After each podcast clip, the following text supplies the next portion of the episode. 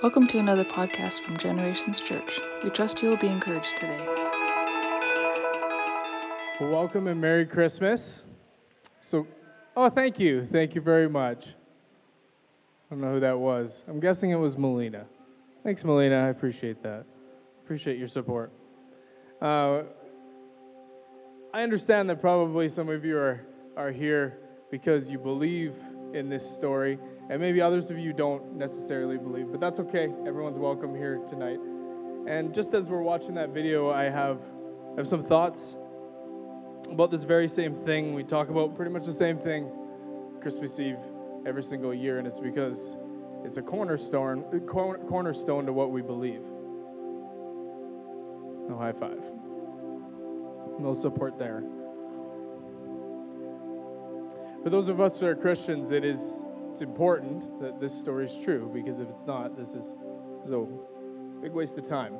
Us coming together and pretending that a story that we tell about a man that was good and that did many great things, if none of it's true, then there's not much point here. But I believe it's true, and for, for those of us tonight that, that believe, I believe that this is going to minister you, and maybe for others of you, I think it might draw you some, some interest out of you in terms of the story of Jesus. The, the topic that I'm going to talk about tonight is something called incarnation. And what do we believe when it comes to incarnation? I want to read for you out of Matthew chapter 1, starting in verse 18. It says, This is how Jesus the Messiah was born. His mother Mary was engaged to be married to Joseph. But before the marriage took place, while she was still a virgin, she became pregnant through the power of the Holy Spirit. Joseph, to whom she was engaged, was a righteous man and did not want to disgrace her publicly, so he decided to break the engagement quietly. As he considered this, an angel of the Lord appeared to him in a dream and said, Joseph, son of David, the angel said, Do not be afraid to take Mary as your wife, for the child within her was conceived by the Holy Spirit. And she will have a son, and you're to name him Jesus for he will save his people from their sins. All of this occurred to fulfill the Lord's message through, the, through his prophet. Look, the virgin will conceive a child, and she will give birth to a son, and they will call him Emmanuel, which means God with us. God with us. The presence of God here on earth came through a man, Jesus, through the, through the birth of this son. And they called him Emmanuel which means God is with you. And, and what that actually means, if you were at church on Sunday, I talked about how that, that means that He'll never leave you, He'll never forsake you. There's, uh, there's something about someone being in, in proximity to you. They, they, you could say that they're with you, that they are around you. But I think we all know what we're talking about when we say someone is with me. When a friend comes beside you and says, I'm with you, when your spouse comes beside you and say, I'm with you, there's something about that. And uh, if we truly believe that Jesus was, was God, the fact that he said that he is with us is something we should take note of, I think. The incarnation. I think that I know what incarnation is, but just to be sure, I went to the source of all wealth and, or sorry, all wisdom and knowledge, which you know what that is, right? What's that? Wikipedia, you're right.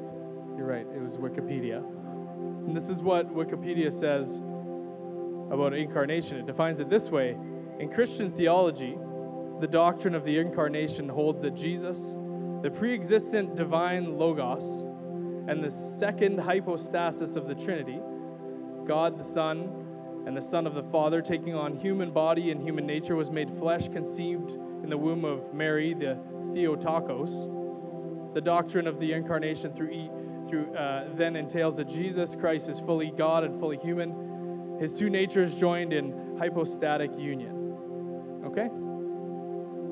You know what I'm talking about? Okay, so now, now that we've defined that, let's move on to more weighty things of God.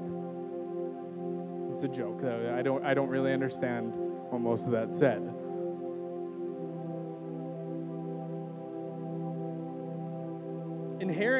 Incarnation should be confusing. Um, obviously, it's a bit of a foreign concept to us. Uh, it's not a regular occurrence. This is, this is not something that happens every, every day. In fact, as far as I can tell, it's just a one time occurrence. It's only ever happened once, so far as I can tell. I'll try to simplify it because, like I said, this is, this is a cornerstone to what we believe in the incarnation. As simple as possible, this is, this is what I think it means God became flesh, God became a man, God became a person. Uh, the Son, who we call Jesus, is also known as Emmanuel. This is what it says in John chapter 1, verse 1 to 2. It says, and also in verse 14 In the beginning was the Word, and the Word was with God, and the Word was God. He was, God, he was with God in the beginning. And the Word became flesh and made his glory among us, sorry, made his dwelling among us. For we have seen his glory, the glory of the one and only Son, who came from the Father, full of grace and truth. So, God, God the Spirit, he, he came to this world, and, and that, that passage of Scripture, John 1 1, I remember studying it as a teenager, and I didn't really understand what exactly it was talking about. And I feel like God unlocked it for me. I remember memorizing the first, seven or eight verses of that, that chapter and it started to make sense to me that Jesus was actually there in the beginning and, and actually everything was created through him. So this is the same, same, the same deity that came down to earth to be with us was, was there when everything was created. He was there when the mountains were formed, and when the valleys were made, and, and, uh, and he was there when you were in your mother's womb and he actually knit you together. God the Spirit came to our world in the flesh of Jesus Christ. And Jesus was again another foreign concept to us, but he was he was all man and he was all God at the exact same time, which doesn't seem possible, but obviously not at all probable, but the Bible says it's true, and if the Bible says it, I believe it. God incarnate in human form is what it means. It literally just means in human form. God in the flesh, Emmanuel, God with us. Imagine if um, in heaven, before Jesus came down, imagine if God had a conversation. We believe in a, a triune God, so imagine if God, the Father, was speaking with, with Jesus and he said, Listen, before I send you, I want you to know exactly what this is going to look like. So let's have a conversation. And uh, it would be like a father explaining to his son what going to earth would cost him. And I believe this conversation actually could have happened. the Bible doesn't say that it did, but I, I do believe that it could have. I mean, if we believe in a God that is, is three in one, I don't think that you necessarily have to have a conversation with yourself, but I don't know how many of you have conversations with yourself, but I do it a lot, so it makes sense to me.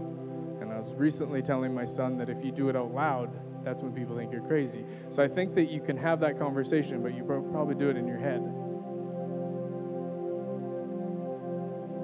And so if this conversation did happen, I, I think this is probably how it would have went. It would have been like um, God the Father would have said, Jesus, son, this is your mission. Should you choose to accept it?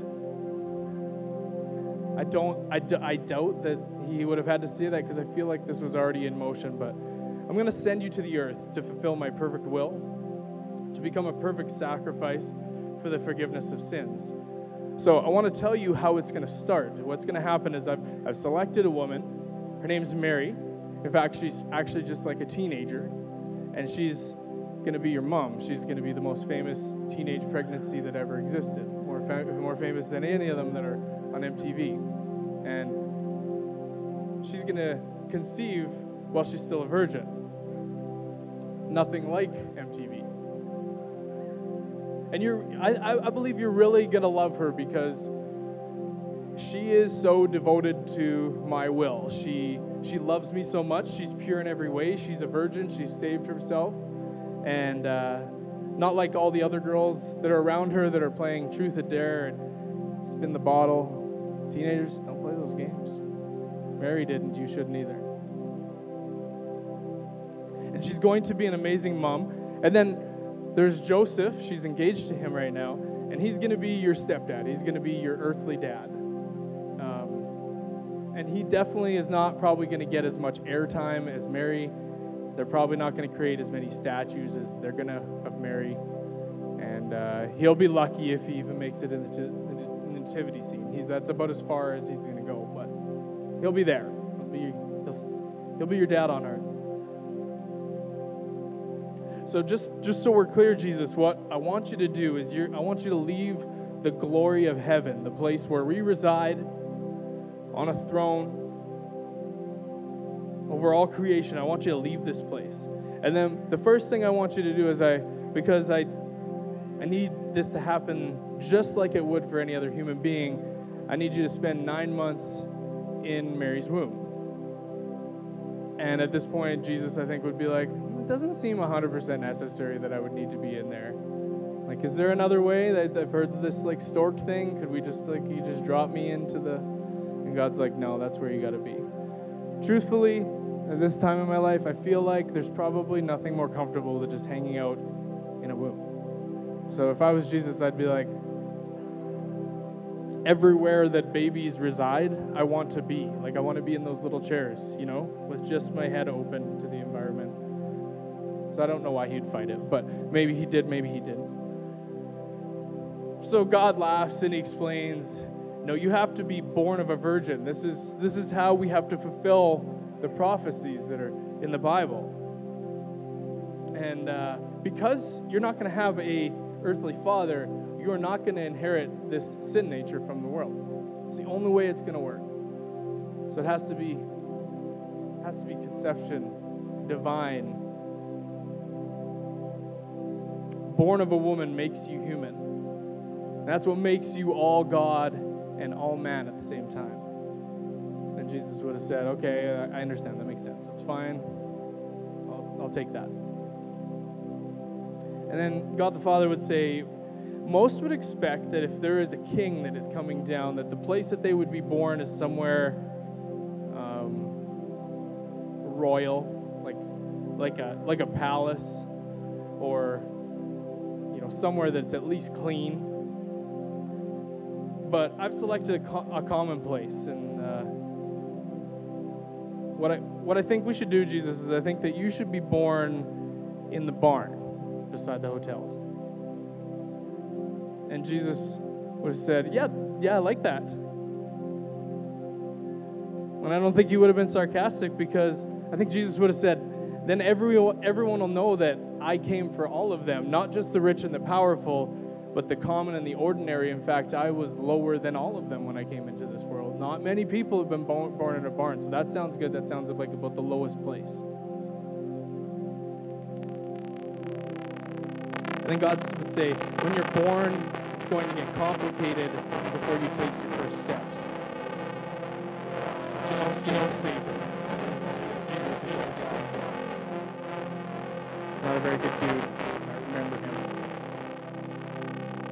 Satan and all his demons, they are going to be threatened by you. And from right from one day, uh, day one, they're going to be attempting to, to end you, to, to stop you, to kill you. And the first time you'll notice this is there's a king, his name's Herod, and he's going to issue a command when you're born to kill all of the baby, baby boys under the age of two and they're going to just hope that they're going to be able to get you that way. So, the very first thing that's going to happen when you enter this world is a lot of turmoil, and you're going to be in danger. Your entire family is actually going to be on the run right from the very moment that you're born. You have to run for your lives. And I, I can imagine Jesus just taking notes and just being like, make sure I find a fast donkey. You know, just make sure I can get away. And then God would say, You will have our power. It's a, a supernatural power. It's remember when we created the heavens and the earth? That same power, even though you're going to be a man on earth, you're going to have that same power. You're going to have access to it.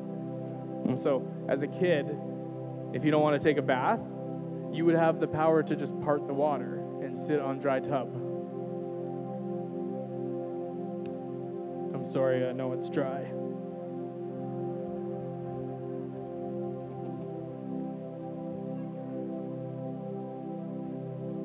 And God would have said, Jesus, just take the bath. Okay? No, no party tricks. at this point. And he would said, Jesus, if you're being submitted to this foul vegetable on the earth, they call it broccoli, and, and you don't want to eat it, you would have the power to turn it into, into chocolate. But Jesus, don't do that. Just eat the broccoli. Just be, just be a human. No party tricks. And in school, you'll have perfect attendance. You're going to have straight A's. The teachers are, are going to love you. And the kids around you are going to be jealous. And as a job, I've chosen for you to be a carpenter. And you're not going to make a lot, but you're going to find fulfillment serving people. You're going to find fulfillment creating things and making them for people, building them out of the materials that we once built together. And you're going to be good at it, but they're not going to respect you, especially the people in your hometown. The very same wood that you use to make tables and chairs for them is going to be the same type of wood that they're going to build a cross for you. But Jesus, eventually, I want you to start performing miracles. And so, the first miracle I've chosen for you is for you to, to turn water into wine at a wedding. And Jesus said, I could swear you said no party tricks, but this sounds a lot like a party trick. And the father would said, Yeah, um, I just feel like this is going to be so funny for so many hundreds of years. As these Christians debate whether or not the wine was alcoholic or not, we're going to just really mess with the Baptists.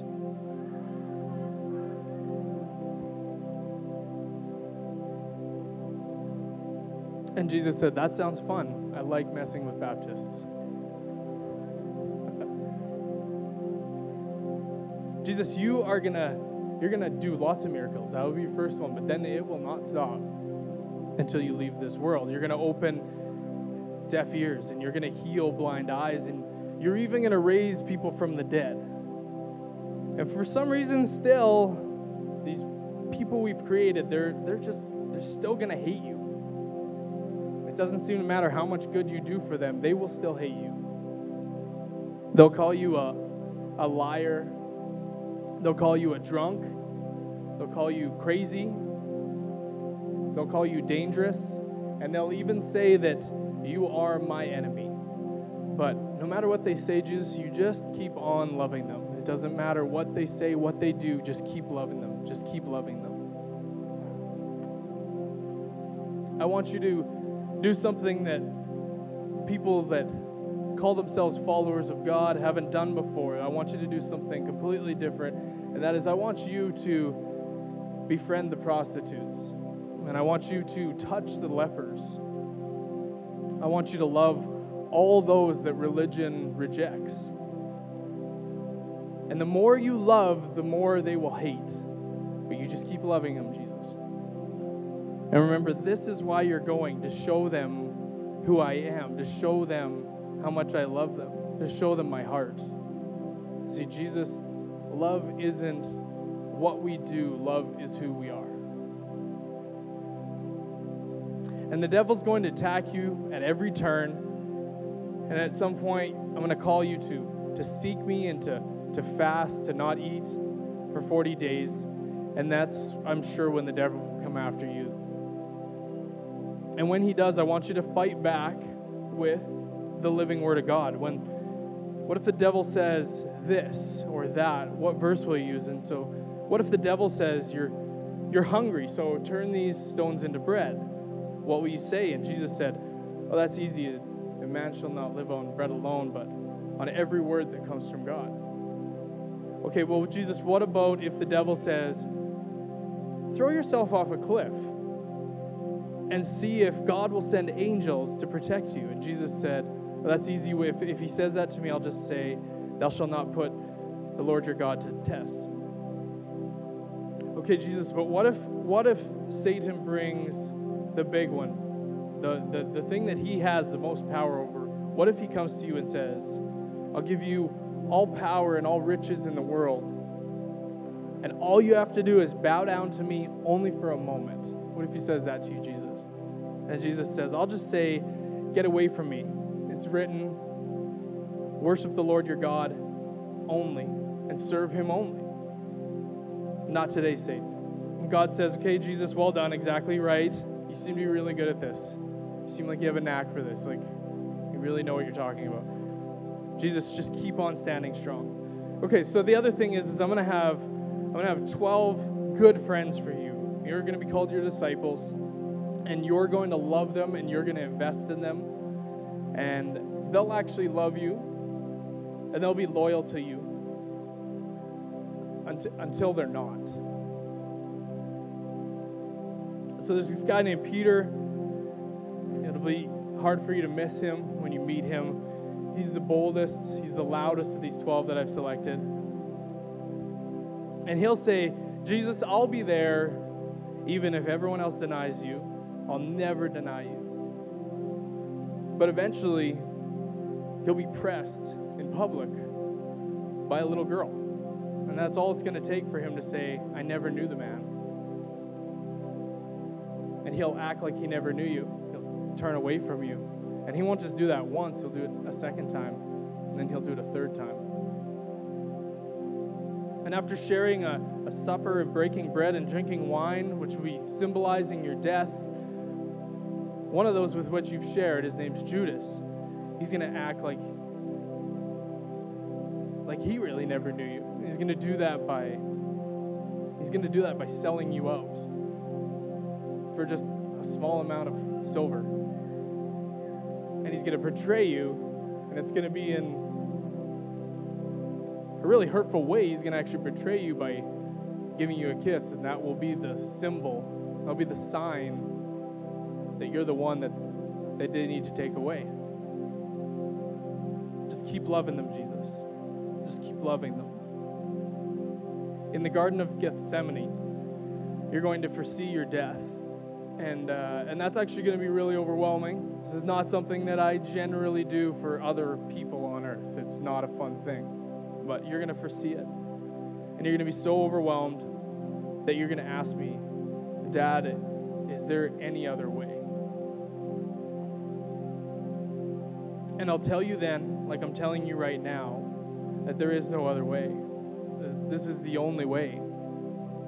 Jesus, you are the only way. You have to go to the cross. And Jesus, with all the love and obedience in your heart in that moment, you'll say, Okay, Father, not my will, but your, yours be done. And because of the pain of what you know is coming, you will literally sweat blood from your brow in agony. Jesus, look at me. The cross is worse than you can imagine. They're going to arrest you, they're going to beat you, and they're going to whip you again and again 39 times until you don't even look human anymore. And then they're going to throw you down on an instrument of pain that they call a cross, and they'll drive a stake through one hand and then the other and then when you think the pain can't get any greater, they'll take both of your feet and they'll put another stake through them. And you'll scream in agony because you are man. But they'll then they'll strip you naked to humiliate you. And they'll set the cross where all can see. And the very people that you are trying to love, the very people that you are trying to save, they will come by and they will look at you and they will mock you and they will spit on you and they'll say they'll say, "Hail, hail the King of Jews. You saved other people, why don't you save yourself?" And the very people that we created will mock the creator. And because of who you are, you will look up to heaven and say, Dad, please have mercy on them. They don't know what they're doing. And in that moment, I'll tell you, press on, Jesus. You could call legions of angels to your rescue, but press on and fulfill every prophecy that was written about you. Complete everything that you said you would do. And then say it out loud. It is finished then cry up to heaven and give me your spirit. And I know it sounds like a like a high t- a high task, a high calling, Jesus, but don't forget that every step of the way I will always be with you. Except for one time. The moment you become sin. The moment that you, the perfect sacrifice, takes on all of the sins of the world. I will have to look away because I'm a holy God. And this is going to be what hurts you most. And the physical pain will pale in comparison to that moment when I withdraw my spirit. And you will cry out, Abba, Father, Dad, Dad, why did you turn away? Why can't you be with me now when I need you most? And you'll die.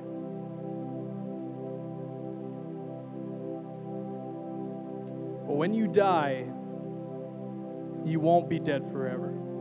You're going to be buried in a, in a borrowed tomb. And three days later, some women will come by the tomb, and the stone that is covering the door will not be there, and neither will be you. Because you'll be raised from the dead, we will fulfill the perfect and final sacrifice for all of mankind, for all time, because we love them so much. The Father would say, Are you up for that, son? Are you willing to do that? And Jesus would take a moment, he would weigh it all. He'd take it all in, he'd count the cost. And I, I think he'd swallow and he would take a deep breath. He'd say,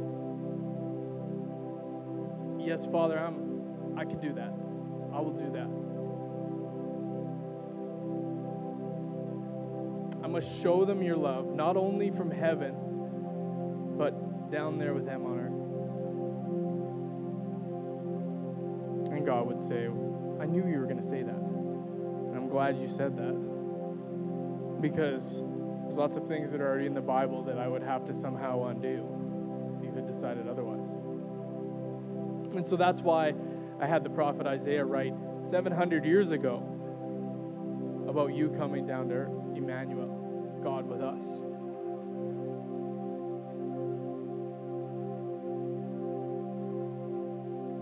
Emmanuel, God with us. I believe that there is a is another realm that's around us that we can't see with our physical eyes and there's a lot of things going on there and the battles are very real but i think that i can find comfort in the fact that god is with me.